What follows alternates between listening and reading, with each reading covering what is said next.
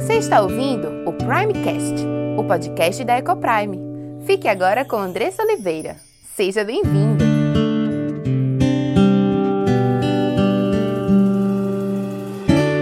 Meu nome é Andressa Oliveira, sou esposa, mãe, diretora da Ecoprime International Christian School e serva do Deus Altíssimo, apaixonada por Ele, grata pelo privilégio de ser portadora das boas novas de salvação, de, através de várias mídias, poder compartilhar do amor desse Deus que transformou a minha vida e que transforma vidas todos os dias. Louvo a Ele por estar aqui com você mais uma semana, compartilhando dessa palavra que gera alegria, paz, nos faz transbordar de amor, nos traz consolo e conforto, mesmo quando estamos passando pelos momentos mais difíceis e dolorosos. Nos faz ter esperança, mesmo quando estamos vivendo dias sombrios. Louvo a Deus, porque as suas misericórdias se renovam a cada manhã. Porque apesar de nós, a sua graça nos alcança. E nós podemos agora ter acesso à palavra de Deus, essa palavra que lança luz aos nossos caminhos, que nos mostram por onde nós devemos andar, como nós devemos viver, como nós devemos nos relacionar, conduzindo-nos a uma vida de felicidade. E aí eu fico pensando que enquanto estão todos aí fora, correndo numa luta desenfreada, louca e muitas vezes alucinada, em busca da felicidade, procurando ela no seu trabalho, procurando ela em relacionamentos, procurando ela no prazer lascivo, na prostituição. Deus, ele nos dá o caminho da felicidade através da sua palavra, através da obediência à sua palavra.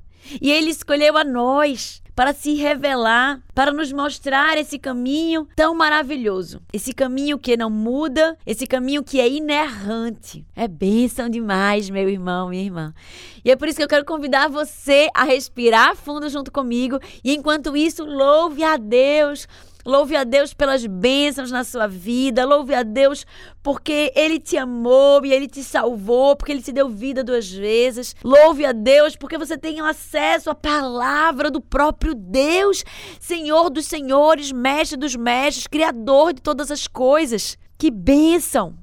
Respira fundo novamente, deixa os seus pulmões se encherem de oxigênio, oxigênio criado por Deus, que nos garante a vida, que nos garante saúde. Respira Respira, deixe os seus pulmões se encherem com ar. Coloca tudo para fora, bem devagarzinho, aproveitando o máximo esse oxigênio e agradece. É tão bom podermos olhar para nossa vida, olharmos para o entorno dela e podermos ter tantos motivos para sermos gratos. Claro que é muito mais fácil nós reclamarmos, né? Nós temos uma inclinação, a nossa inclinação carnal, ela nos leva a reclamarmos, mas se olharmos, se pararmos, se racionalizarmos, se prestarmos um pouco mais de atenção ao nosso derredor, perceberemos que temos muito mais motivos para agradecer do que para reclamar. E a Bíblia nos chama a vivermos uma nova vida e nessa nova vida não deve ter espaços para reclamação. Nós devemos mortificar toda reclamação, toda murmuração que reflete ingratidão. Deus nos chama a darmos graças em todo o tempo, em tudo dai graças, porque esta é a vontade de Deus em Cristo Jesus Jesus. Então, este deve ser o nosso comportamento, esta deve ser a nossa atitude, deve ser a gratidão que deve encher o nosso coração, que possamos iniciar esse dia, que esse dia possa estar cheio desse sentimento de louvor e de gratidão a Deus por tudo que Ele tem feito nas nossas vidas, seja no meio da nossa família, seja em relação ao nosso trabalho, seja em relação ao nosso próprio coração, tratando o nosso coração, nos afastando do mal, nos afastando dos mais amizades do ambiente perverso, muitas vezes, que possamos dar graças a Deus em todo o tempo. E, gente, estaremos hoje conversando sobre o chamado que muda uma vida. Estaremos conversando sobre o chamado de Deus para as nossas vidas.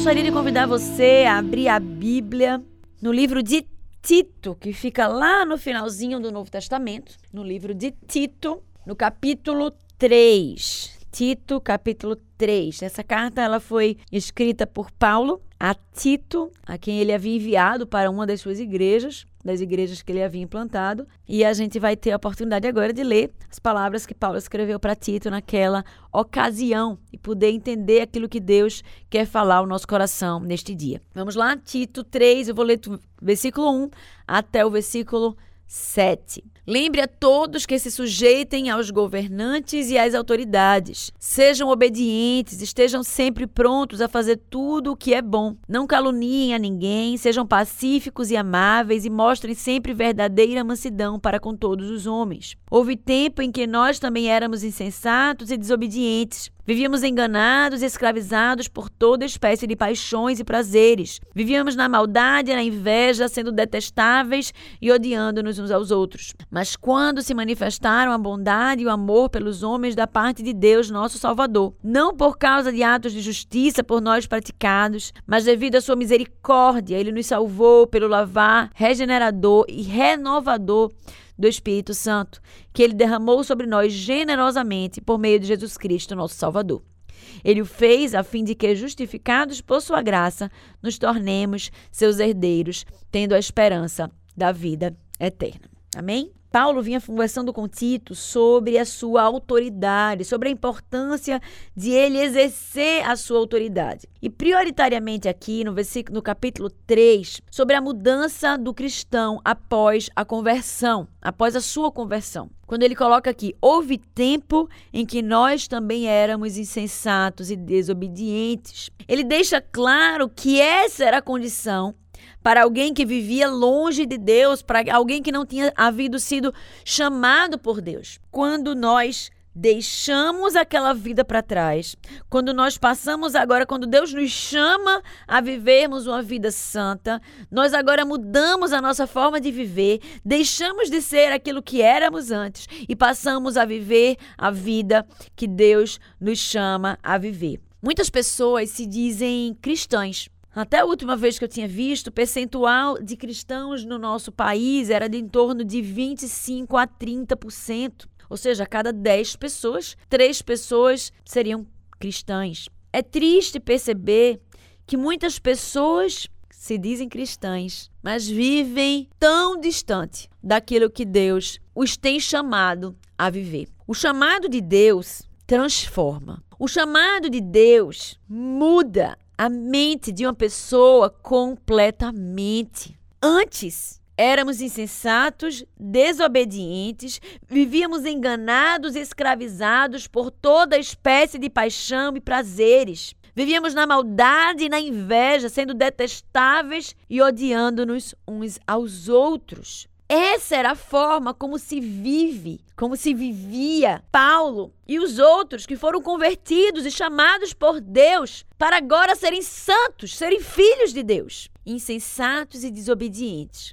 Deus nos chama a vivermos uma vida de sabedoria, e ele diz que a sabedoria é o próprio Cristo. Uma vida de obediência que reflete a sabedoria de Cristo de obediência aos mandamentos de Deus, ao chamado de Deus para os seus filhos. O chamado de Deus de amar a Deus acima de todas as coisas. E ele completa, Jesus completa lá em João, dizendo que aquele que me ama guarda os meus mandamentos, vive uma vida de obediência, amando ao próximo como a si mesmo, não vivendo na maldade ou na inveja, ou não detestando os outros, mas amando uns aos outros. A gente tem vivido momentos difíceis nessas últimas semanas. Momentos de frustração, momentos de angústia, momentos de ansiedade com tudo que vem acontecendo no nosso país nas últimas semanas. E muitas pessoas têm discutido, têm brigado, têm odiado uns aos, umas às outras, agindo como se fossem superiores umas às outras. Precisamos ouvir o chamado de Deus para as nossas vidas. Amar a Deus acima de todas as coisas, amar ao próximo como Ele nos amou. Se não concordamos com uma situação, precisamos olhar o outro com graça e com misericórdia. Se você acha que você está certo, você precisa olhar para o outro com graça e com misericórdia e dizer: Senhor, se eu já entendi Louvado seja o teu nome, porque é graça tua. Porque se tu não me tiveste revelado, se tu não tivesse lançado luz no meu caminho, eu não teria também entendido. Tem misericórdia de fulaninho ou fulaninha. Dá ela entender aquilo que eu já entendi. Olhar de graça e de misericórdia. Não saia dos grupos. Não se sinta ofendido porque alguém não concorda com o que você diz. O objetivo da nossa vida é glorificar a Deus, é amar Deus acima de todas as coisas e ao próximo como a nós mesmos. A nossa atitude para com aqueles que nos rodeiam é de amor, é de um olhar de empatia. Se você está vendo algum irmão ou alguma irmã tomando decisões erradas ou trilhando um caminho errado, ore por ele. Coloque a vida dele diante de Deus. Trate-o com amor. Não se sinta superior a ele, ficando indignado com alguma coisa. Quem se indigna se acha digno de alguma coisa. Não somos dignos de nada. Tudo que nós temos nos foi dado pelo nosso Deus, por sua graça e por sua misericórdia nas nossas vidas. Quando Deus nos chama, nós passamos a viver uma luta diária. Precisamos viver uma luta contra o nosso próprio pecado. Este é o nosso maior inimigo. Não é o irmãozinho ou a irmãzinha que se opõe contra as minhas ideias. Meu maior inimigo é o meu pecado, é o meu orgulho que me deixa, que muitas vezes nos lidera. Precisamos lutar contra o nosso egoísmo, por achar que tudo gira em torno de mim mesma. Que se fulaninho não falou assim é porque ela estava pensando assim de mim. Precisamos tirar os nossos focos, tirar os nossos olhos do nosso próprio umbigo e olhar para Cristo. Ele é a nossa razão de ser, ele é a nossa razão de viver. Deve ser por ele, para ele que todas as coisas são feitas.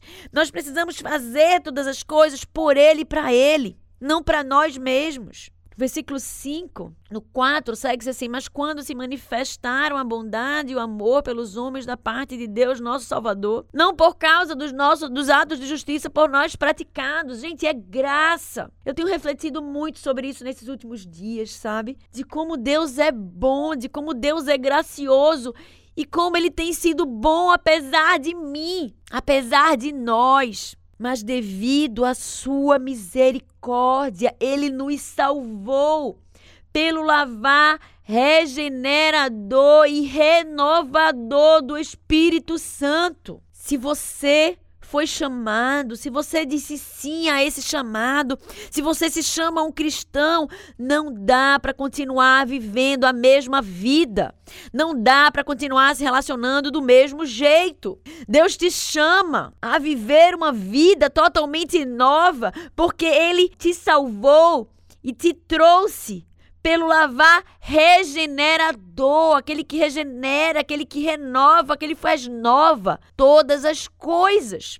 Você precisa, você e eu, assim como Paulo, dizer: olha, houve um tempo em que nós éramos insensatos e desobedientes, mas não somos mais. Somos governados pela sabedoria de Deus e pela obediência. Nós vivíamos enganados, escravizados por toda espécie de paixões e prazeres. Não, não podemos mais ser governados por aquilo que nós sentimos, pela forma como nós queremos viver. É, tava ontem conversando com o Gabriel e ele estava contando que tinha visto uma entrevista de uma atriz casada. E aí a atriz diz assim: Ah, mas eu tenho, eu tenho vontade de, de me relacionar com meu marido e mais um homem. E aí a, a pessoa que estava entrevistando diz assim: Ah, então se você tem esse desejo, vai lá, conversa com ele, você precisa realizar.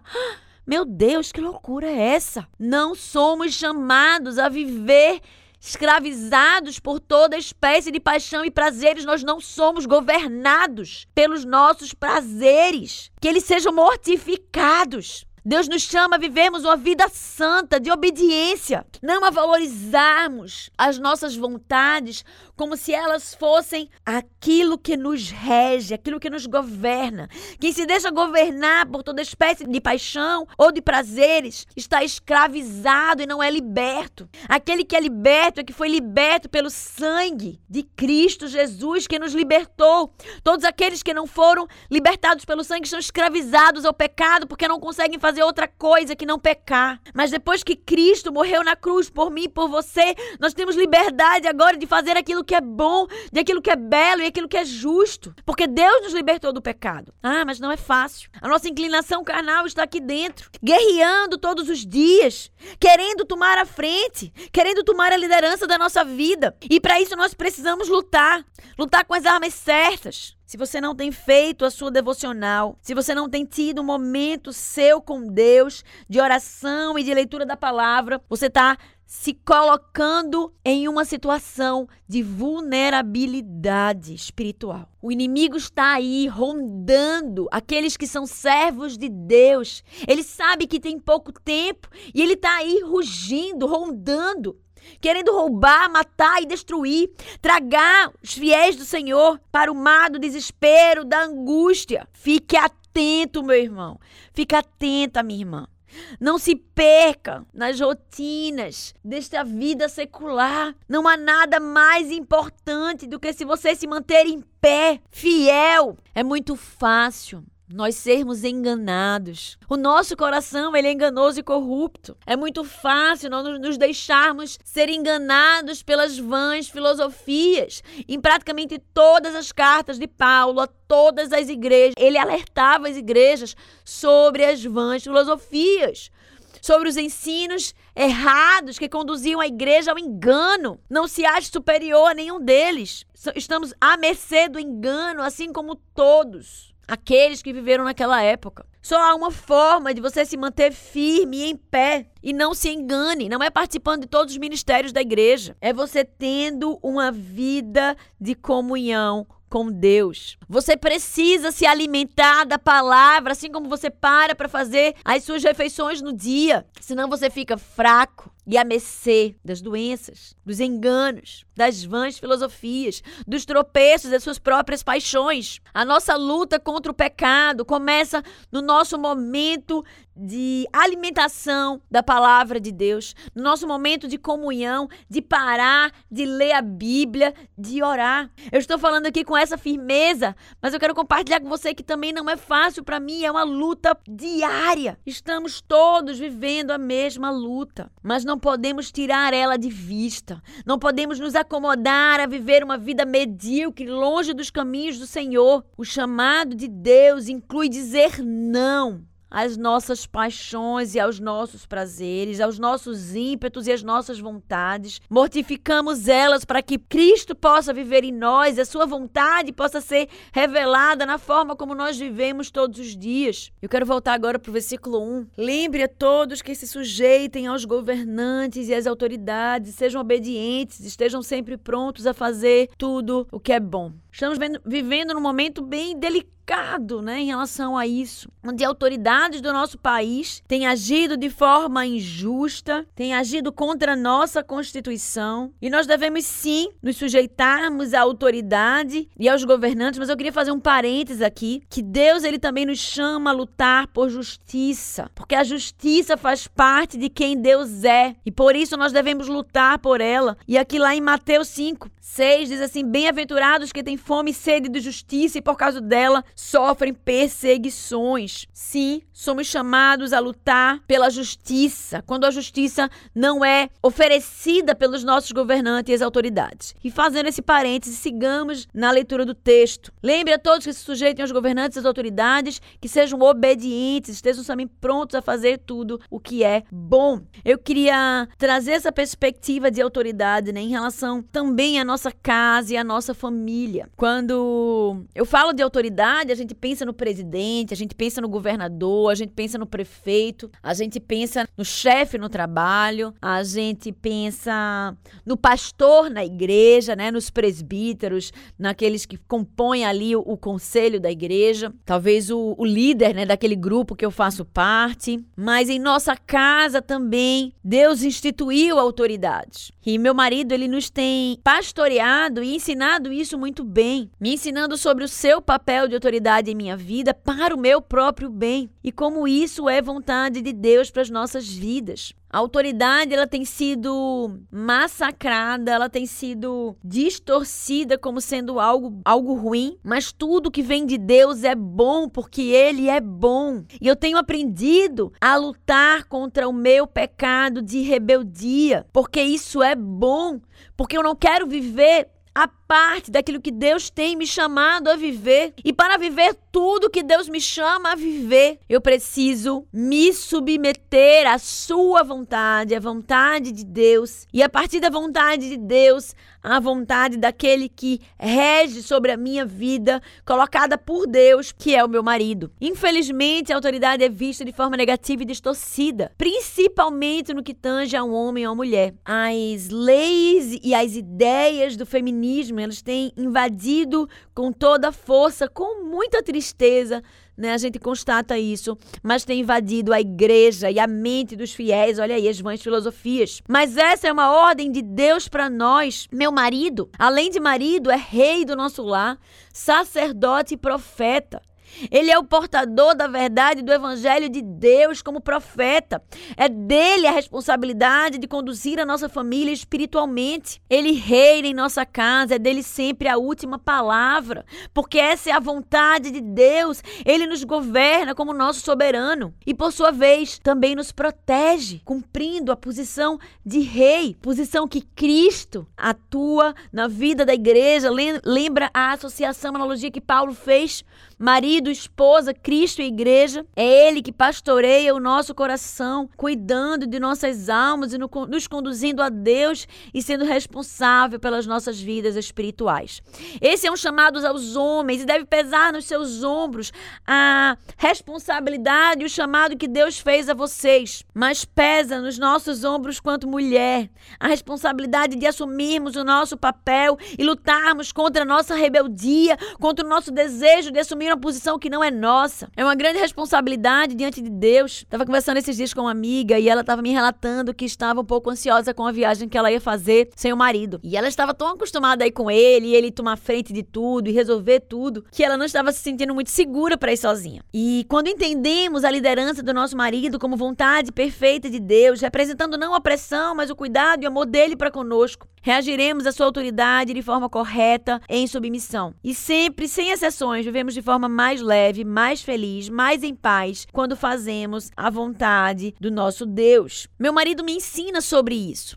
Mas quando ele me ensina sobre isso, ele não pensa necessariamente nele apenas, sim, ele pensa nele, mas ele pensa também em mim, pensa nos nossos filhos, que terão um exemplo correto de casamento, exemplos corretos de papéis no lar e, mais importante, ele pensa na vontade de Deus e na pregação do evangelho, porque sim, nessa história eu represento a igreja e ele é Cristo. A autoridade nos leva a viver algo que é bom, a fazer o que é bom, ou pelo menos devemos nos curvar a ela quando for para fazer o bem. Caso contrário, nos submetemos prioritariamente prioritariamente ao nosso Deus. Somos chamados a sermos servos, a vivermos uma vida de submissão primeiramente a Deus e quanto esposas ao nosso marido dentro de casa. Não se deixe conduzir pelo seu próprio coração, que é enganoso, pelo seu próprio senso de justiça, que também é enganoso. Olhe para a palavra de Deus. Deus nos chama a viver uma vida nova, uma vida diferente, uma vida que para, muitas vezes para o mundo será loucura. Nosso Deus, ele é perfeito em todas as coisas, a sua vontade é sempre boa, perfeita e agradável. Não fuja da vontade de Deus.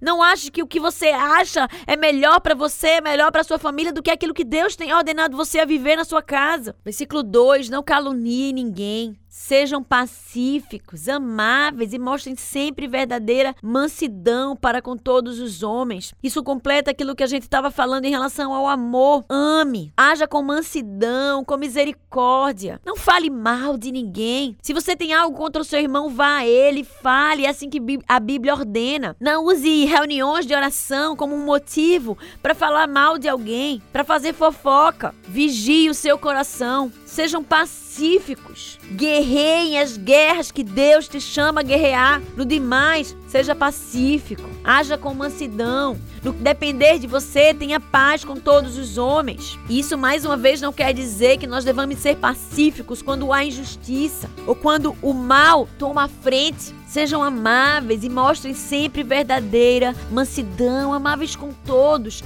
Ore a Deus para que Ele te faça transbordar do amor com o qual Ele te amou. Que as pessoas ao seu redor sintam esse amor fluir de você. Seja manso. Uh, muitas vezes nós até conseguimos ser relativamente mansos, né, com as pessoas de fora, mas às vezes a nossa grande luta é ser manso dentro de casa, né? Com aqueles que nos conhecem, com aqueles que a gente tem intimidade, então que possamos ser mansos com o nosso marido, com a nossa esposa, possamos falar com mansidão, com calma, com tranquilidade, sem elevar a voz, sem se irar, mansidão. Muitas pessoas têm usado a internet como uma forma de falar tudo o que querem, né? Porque não precisam olhar no, nos olhos umas das outras. Então elas são mais, elas são perversas na forma como falam, na forma como criticam. Fuja disso. Seja mansa, seja manso. Fale, não importa onde. Você precisa refletir o amor de Deus, falando com mansidão, com humildade, não se achando superior aos outros. É assim que Deus te chama a se comportar. O chamado de Deus transforma uma vida. O chamado de Deus deve transformar a sua vida. Viva uma, uma vida de luta contra o pecado. Viva uma vida que busca glorificar a Deus todos os dias da sua vida. Viva uma vida de comunhão com Deus. E assim você poderá viver uma vida eterna com Ele.